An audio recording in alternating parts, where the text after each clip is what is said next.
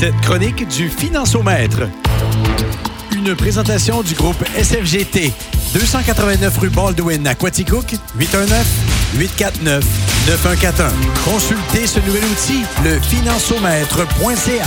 Oui, le deuxième financiomètre de l'année 2022 en ce mercredi 19 janvier. On va jaser de, stress financier avec David Thibault du groupe SFGT. Euh, un, je vais te souhaiter un bon mercredi, David. Oui, merci beaucoup, toi aussi. Première question, étant donné qu'on a ce sujet-là, euh, as-tu eu accès à un infosolde de mon compte opération dernièrement? je me suis dit que ça serait à propos. Ben oui, j'ai reçu ça. Ben, à part toutes les informations sont sur Internet, là. Euh, non. Mais j'adore, euh, j'adore le sujet parce que ça peut être tellement large et rare ceux qui stressent pas avec le département financier, je te dirais. Oui, puis là, actuellement, c'est euh, la période pour ça, hein, parce qu'on vient du temps des fêtes. Souvent, on a peut-être abusé, peut-être un peu moins avec la COVID. Là, que mais tu sais, n'empêche qu'on a toutes les, nos cartes de crédit qui nous arrivent là, du début du mois, puis du mois de décembre. Puis des fois, on peut avoir un petit stress financier. Puis pour comprendre euh, c'est quoi le qu'est-ce qui cause le stress financier puis comment on peut l'éviter. La première des choses, c'est qu'il faut savoir qu'est-ce qui peut le, créer. Euh, puis moi, je pense que à la base, ben, je pense qu'on a un problème au Québec un petit peu plus que peut-être ailleurs. On a toujours un problème de parler d'argent. Hein. C'est tabou euh, pour euh, un Québécois de parler de leur, des revenus qu'ils font, euh, des dettes qu'ils ont. c'est rare qu'on parle de ça avec nos amis en passant. Là, on, parle à peu près pas. Puis je pense que c'est quelque chose à la base qui, pourrait causer problème parce que je, je connais les clients là, des couples qui sont ensemble depuis des années puis qui savent pas du tout ce que l'autre fait dans la vie d'argent dans la ah vie. c'est quoi ses dettes à lui. Euh, donc c'est certain que si on a un problème financier, euh, on, le garde pour nous, ben c'est déjà là une source de stress qui est énorme. Là. Ben, je peux comprendre un peu que c'est oui, c'est tabou, mais on dirait que de, de, de, de, demander de l'aide, surtout dans ce département-là, c'est automatiquement un signe d'échec. Puis ça, on veut pas que nos amis soient témoins de notre échec. C'est pour ça peut-être qu'on garde ça pour nous autres. Oui, exactement. Ben, dans le fond, puis ça, c'est une des solutions. La première des solutions, c'est de demander de l'aide, ça c'est certain. Puis la, la, un peu, puis moi, je vous suggère drôlement l'aide d'un conseiller financier en premier lieu.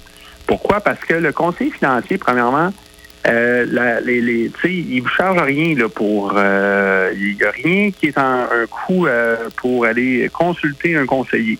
Un conseiller financier va être rémunéré en fonction des produits qu'ils vont vendre. Mais, si en même temps vous avez un problème financier, la première des choses que le conseiller, avant d'essayer de vous vendre un placement ou de vous, de vous vendre quelque chose, il va essayer de rétablir les choses. OK? Puis donc ça, si lui est capable de faire ça pour vous, ou, il peut même vous conseiller aux bonnes personnes. Fait que déjà là, vous avez quelqu'un à, qui en parler, puis euh, de vous aider.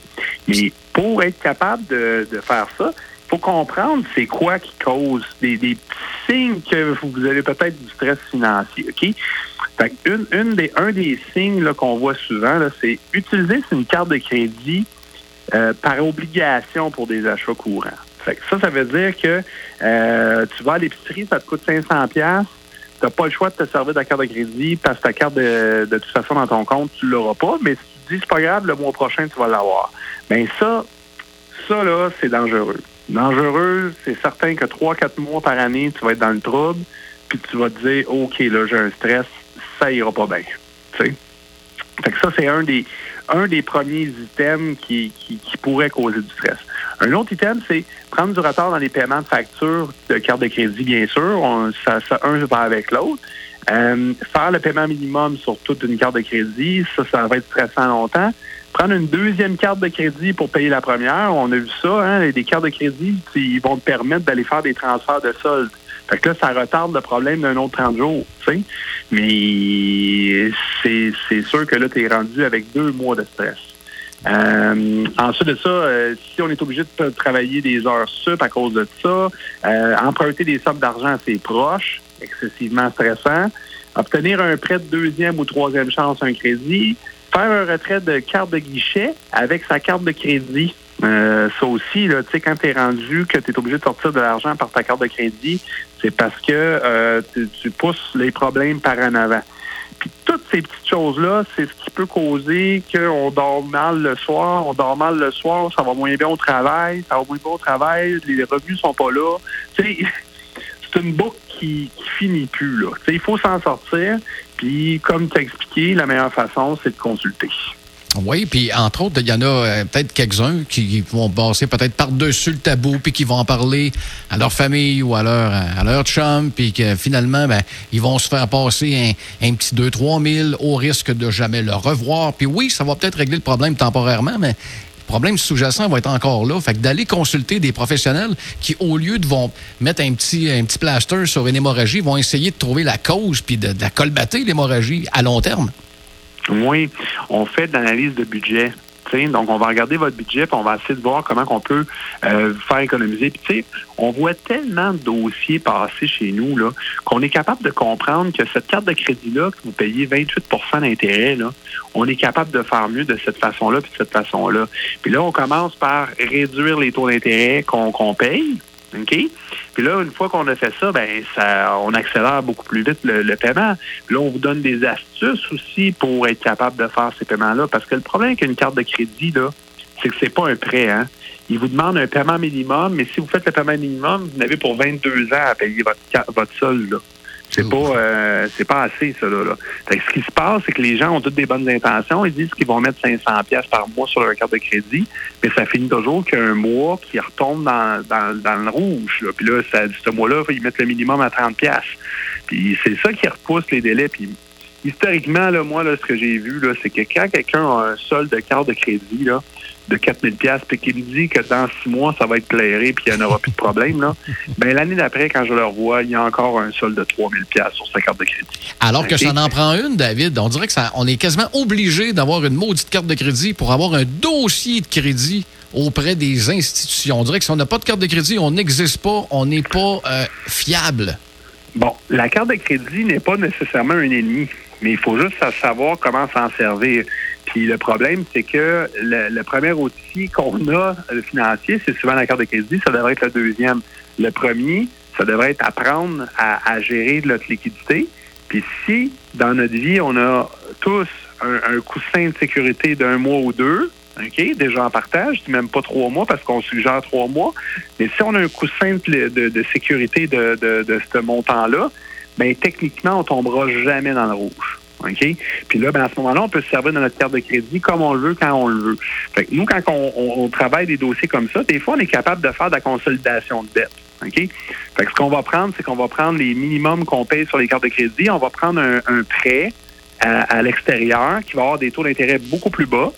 Puis là, à ce moment-là, on est capable de, euh, de rembourser ces mauvaises dettes-là, avoir un paiement qui est fixe et stable OK? Puis qu'on peut pas retomber dans le rouge.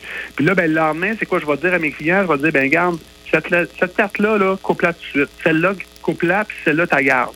OK? Puis là, à partir de ce point-là, on se développe un coussin. Puis là, une fois qu'on s'est développé un coussin de sécurité, ben, on tombe plus jamais dans le rouge, tu sais.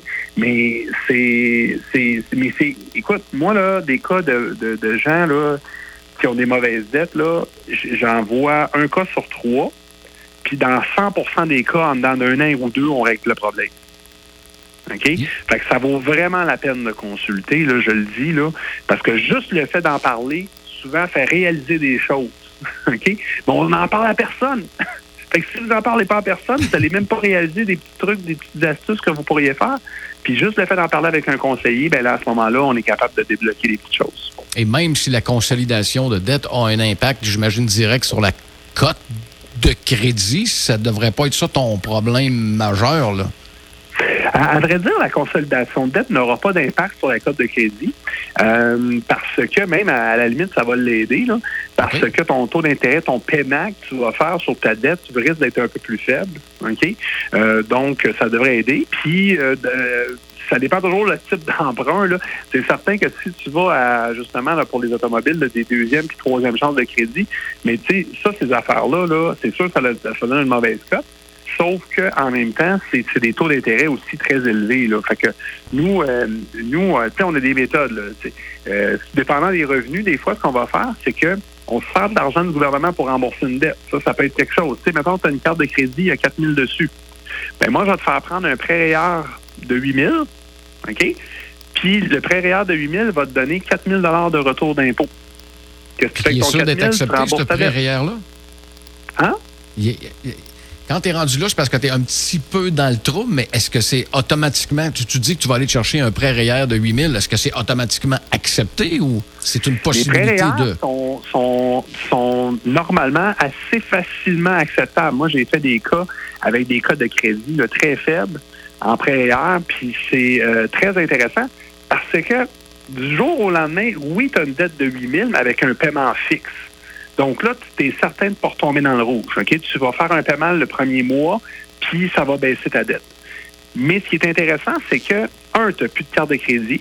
Deux, qui arrive, c'est que tu as une dette de, de, 8 000, mais tu as un actif de 8 000. Tu as 8 000 de REER qui, un jour, va pouvoir te servir pour ta retraite.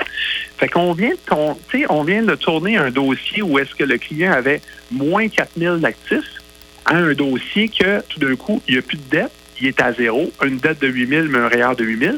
Mais un 8 000 de REER qui va prendre de la valeur, OK? Puis un prêt qui va diminuer mois après mois.